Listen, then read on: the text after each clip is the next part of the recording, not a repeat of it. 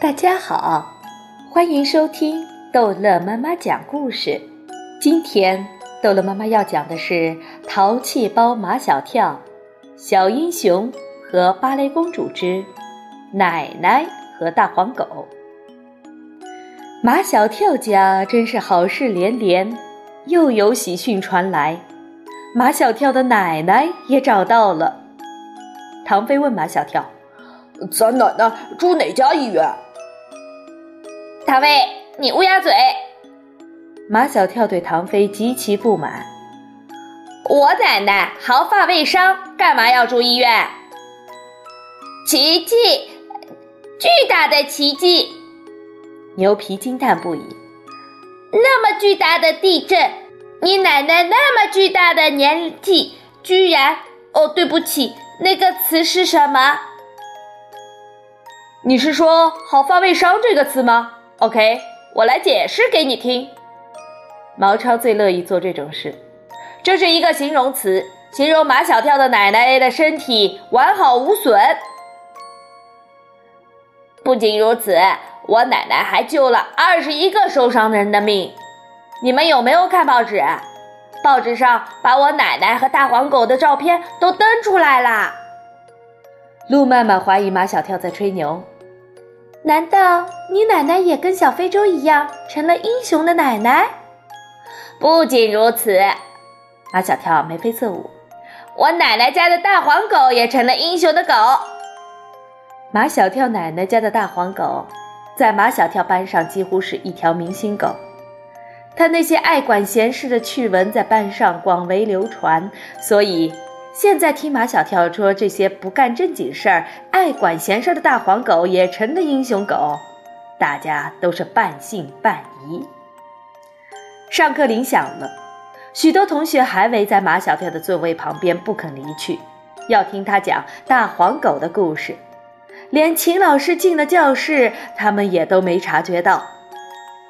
秦老师皱着眉头，他的直觉就是马小跳又出状况了。秦老师把询问的目光投向他的小帮手陆曼曼。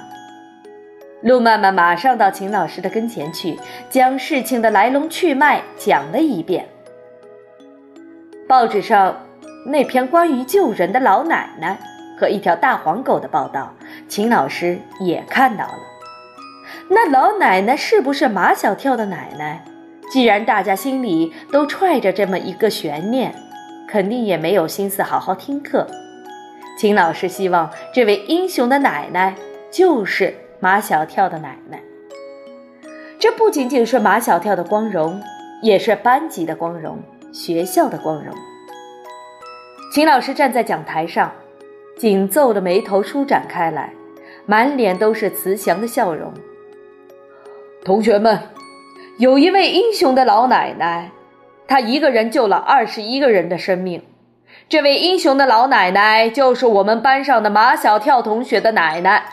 现在，让我们用最热烈的掌声欢迎马小跳同学上台来，给我们讲讲他奶奶的英雄事迹。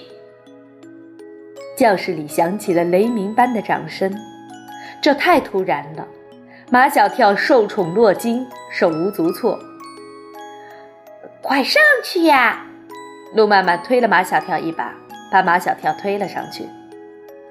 马小跳站在讲台上，傻乎乎的笑，不知从何讲起。哦，我奶奶今年七十二岁了，她，嗯，今年七十二岁了。毛超在下面干着急，他朝马小跳挤眉弄眼，马小跳没看见，毛超也顾不了那么多，开口提醒他：“马小跳。”你奶奶七十二岁，你都说了两遍了。秦老师用严厉的眼神警告毛超闭嘴。毛超赶紧说：“秦老师，请允许我启发一下马小跳。”得到秦老师的默许，毛超启发道：“马小跳，你就从你爷爷把套在大黄狗脖子上的绳子绑在你奶奶的手腕上讲起。”哦。毛超的启发让马小跳茅塞顿开，语言一下子也流畅了。绘声绘色地讲地震时的情景，讲他爷爷受伤了，怕拖累他奶奶，将套在大黄狗脖子上的绳子绑在他奶奶的手腕上，一巴掌拍在大黄狗的屁股上，阿黄快跑，跑得越远越好。大黄狗拖着奶奶来到远离村子的一个空旷地带，晚上下起了大雨，奶奶在三棵树之间搭起了一个草棚。这天晚上，他和大黄狗在草棚里度过了血雨腥风的一夜。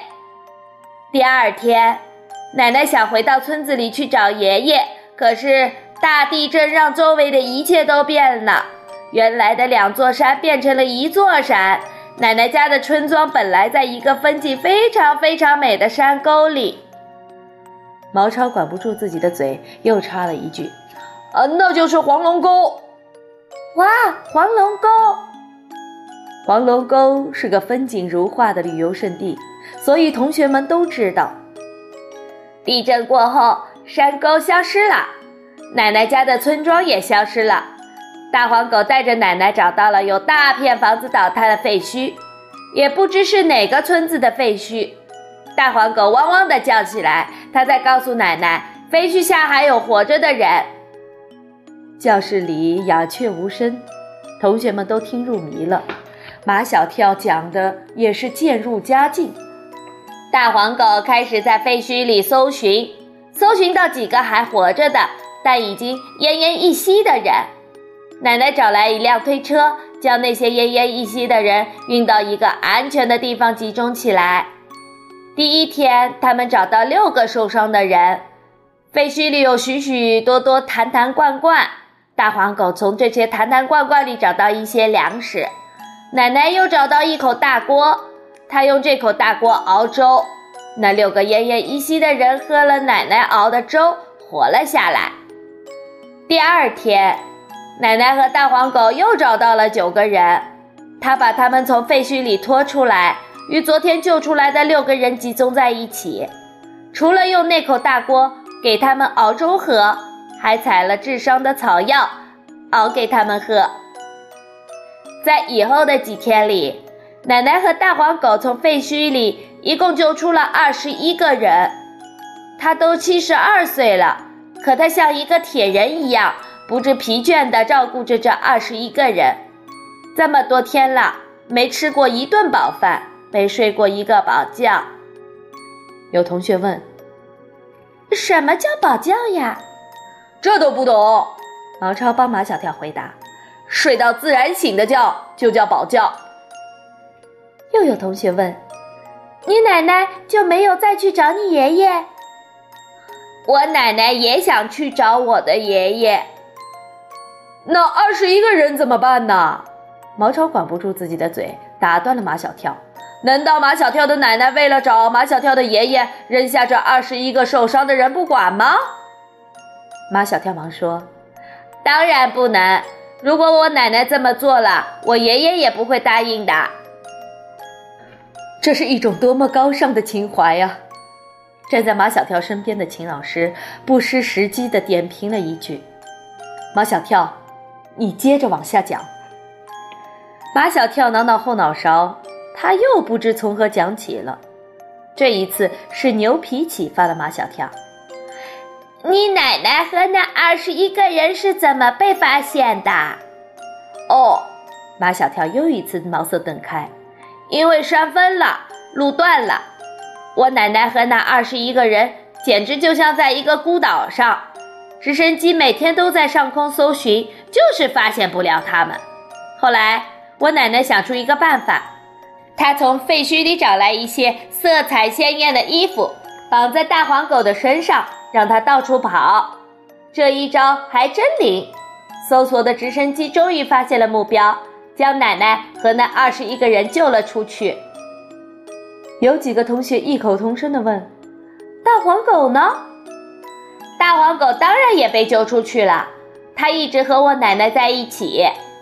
马小跳说：“我奶奶说，没有大黄狗，它早就没命了。”如果我奶奶没命了，他也救不了那二十一个人。所以，不等马小跳把后面的话说出来，早有几个急性子的同学脱口而出：“大黄狗也是英雄。”好了，这一集的故事就讲到这儿结束了。欢迎孩子们继续收听下一集的《淘气包马小跳》。